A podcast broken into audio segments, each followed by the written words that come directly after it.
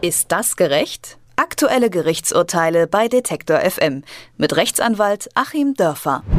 Der Hund, so sagt man ja gerne mal, ist der beste Freund des Menschen. Und es stimmt ja auch. Hunde sind treu, verspielt, süß, gehorchen. Aber wenn sie es dann mal nicht tun, dann ist es ein bisschen böser. Immer mal wieder erscheinen ja Nachrichten wie Neunjähriger erleidet tiefe Bisswunden oder Kampfhund mit 14 Schüssen getötet. Schlagzeilen, die so ein bisschen im Gedächtnis bleiben und Angst machen. Und deshalb steht den Hundeliebhabern die Fraktion derjenigen gegenüber, die Angst oder sogar tiefe Abneigungen haben gegenüber Hunden. Für Passanten und Hunde Hundehalter stellt sich daher immer mal wieder die Frage, wann und wo ist Leinenpflicht, wann muss ich als Hundehalter haften und was passiert eigentlich im Falle eines Hundeangriffs. Achim Dörfer ist Rechtsanwalt und er kennt die Antworten auf alle unsere Fragen bestenfalls. Hallo, Herr Dörfer. Hallo nach Leipzig. Also angenommen, ich wäre jetzt irgendwo unterwegs und plötzlich kommt ein freilaufender Hund auf mich zu. Ich habe das Gefühl, dass dieser Hund mich gleich angreift. Was darf ich tun, um mich zu verteidigen? Sie dürfen alles tun, was Sie glauben in dem Moment nötig ist, um Ihr Leben, Ihre Gesundheit und Ihr Eigentum zu schützen. Sie haben ja schon einschränkend gesagt, Sie glauben, dass er Sie angreift. Das macht die Sache natürlich schon schwierig. Nehmen wir vielleicht mal den ganz grundlegenden, einfachen Fall, er greift tatsächlich an. Da besteht gar kein Zweifel ähm, dann kann ich mich als Mensch natürlich wehren, sogar theoretisch, auch nach äh, früherer Rechtslage vor allem, relativ weitgehend, weil damals waren Hunde uneingeschränkt Sachen.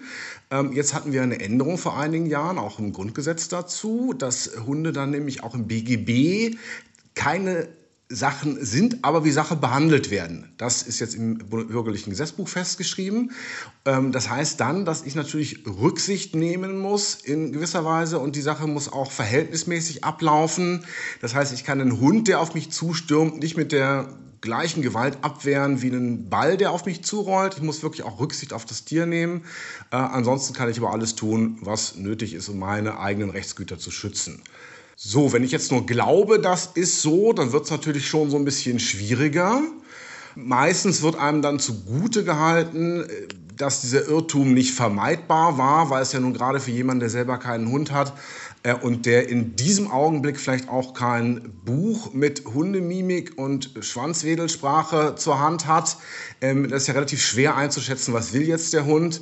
Und dann kann ich mich natürlich im Ergebnis äh, genauso wehren, auch wenn es vielleicht traurig dann ist und der Hund nur spielen wollte und äh, kriegt dann Nasenstüber unberechtigt. Äh, das heißt, ich kann im Grunde nicht verlieren. Also selbst wenn ich mich nicht auskenne mit Hunden und irgendwas fehlinterpretiere, also eigentlich einen freundlichen Hund vor mir habe, aber so sehr vielleicht in meiner Angst gefangen bin, dass ich in Panik gerate und trotzdem irgendwas tue, trete oder was, was ich meine Handtasche über ihn schlage, dann ist äh, das äh, Gesetz sozusagen auf meiner Seite und nicht notwendigerweise auf Tierschutzseite? Genau, der Irrtum wird einem sozusagen zugestanden dann als Mensch. Da sind wir als Mensch dann eben doch noch etwas besser gestellt im Recht als der Hund.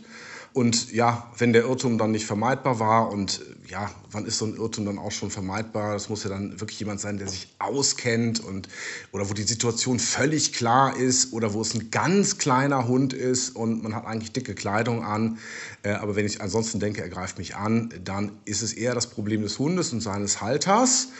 Und ähm, das gilt ja sogar dann auch in dem anderen Falle, wenn ich nämlich selber mit dem Hund unterwegs bin und ein anderer Hund greift meinen Hund an hm, auch dann kann ich mich natürlich irren. Ich darf mich dann auch irren. Wir hatten es jetzt in einem vom Oberlandesgericht Koblenz äh, entschiedenen Fall, dass dann eben auch jemand, der mit einem angeleinten Hund unterwegs war, da kam ein anderer Hund an, ähm, wollte angeblich nach Auffassung dessen Halters nur spielen.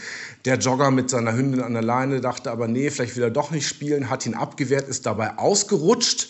Und in dem Fall musste dann der andere Hundehalter sogar Schmerzensgeld und Behandlungskosten und so weiter zahlen, weil er nämlich seinen Hund nicht angeleint hatte und ihm wurde dann auch nicht zugute gehalten, was er nämlich behauptet hat, der Hund wollte ja nur spielen, der andere Hundehalter war zu blöd, um das zu erkennen, hat sich da selber reingeritten. Nein, ich hafte dann eben auch dafür, wenn ich entgegen Leinenzwang meinen Hund laufen lasse. Muss der Hundehalter, egal wo er ist, äh, den Leinenzwang sozusagen einhalten oder seinen Hund unter Kontrolle halten? Äh, also wie ist das mit ähm, im Wald? Darf man ja gerne mal den Hund vielleicht auch ähm, ein bisschen mehr Freilauf geben oder auf Hundewiesen dürfen Hunde ja auch mehr als äh, für gewöhnlich. Ist, da gibt es irgendwelche Unterschiede? Unterschiede?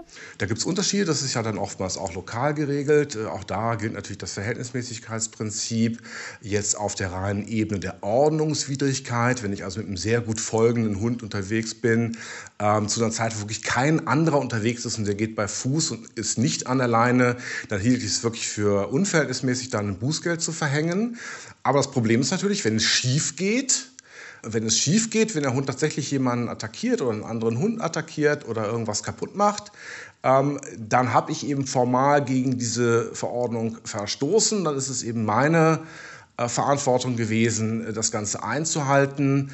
Und ja, also gerade wenn da sehr nervöse Spaziergänger unterwegs sind, die vielleicht auch noch ein Pfefferspray dabei haben, sollte man sich vielleicht auch nicht darauf einlassen, irgendwelche Grenzen auszutesten. Kennen Sie denn irgendeinen Fall, wo der Hund bzw. der Hundehalter des vermeintlichen Angriffshundes äh, nicht in Schwierigkeiten gekommen sind, wo sozusagen der Hund gewonnen hat? Naja, gewinnen kann man da nicht sagen. Es gewinnt dann ja leider der Halter, äh, wenn derjenige, der auf den eigenen Hund losgegangen ist, das nicht durfte, weil er eben völlig überzogen hat, weil er vielleicht auf den Schwanzwedeln dann gleich mit Pfefferspray reagiert hat. Das sind dann so Sachen, wo der Tierschutz dann den Hund tatsächlich schützt und völlig zu Recht. Das ist eben auch ein Lebewesen mit Schmerzempfindungen und ähm, da muss ich als Mensch dann schon auch verhältnismäßig reagieren und kann nicht nur, weil ich nur ein notorischer Hundehasser bin, ähm, innerlich Juhu schreien, weil ich es irgendeinem Hund endlich mal zeigen darf. Nein, das darf ich dann nicht. Aber es ist natürlich für einen Hund eher ein Pyrrhus-Sieg. Er ist dann zwar juristisch im Recht, weiß es nicht, hat aber die brennenden Augen.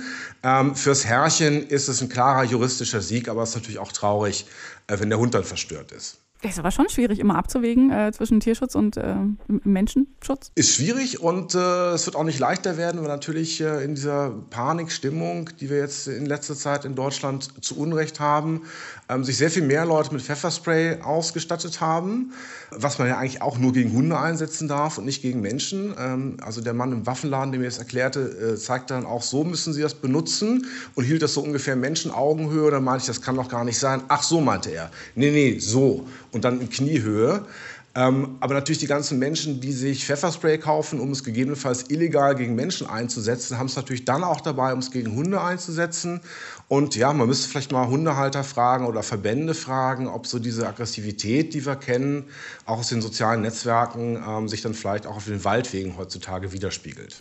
Wenn diese Fälle immer häufiger werden, wie Sie ähm, andeuten, gibt es denn dann Weiterbildung in Hundesprache und Mimik für Richter und Anwälte? Naja, de facto natürlich schon. Ähm, der Anwalt wird ja immer dann schlau, wenn er die Sache einmal als Akte hatte. Vorher ist er ja völlig dumm und dann arbeitet er sich ein, liest vielleicht noch ein Sachverständigengutachten und nachher ist er dann ein bisschen schlauer. Und wenn er dann vielleicht mal einen Mandanten hat, äh, der sich durch Wachsjacke und herauslugende Hundeleine äh, zu erkennen gibt, dann kann er auch die Weisheit an seine Mandanten weitergeben. Also natürlich da, wo sowas öfter passiert, ähm, werden wir auch alle dann schlauer. So wie wir heute durch Sie geworden sind. Achim Dörfer hat uns ein bisschen aufgeklärt über Streit zwischen Hundebesitzern und Passanten, wer da in welchem Fall möglicherweise Recht bekommt vor Gericht. Ich sage vielen herzlichen Dank, Herr Dörfer. Vielen Dank auch Ihnen. Ist das gerecht? Aktuelle Gerichtsurteile bei Detektor FM mit Rechtsanwalt Achim Dörfer.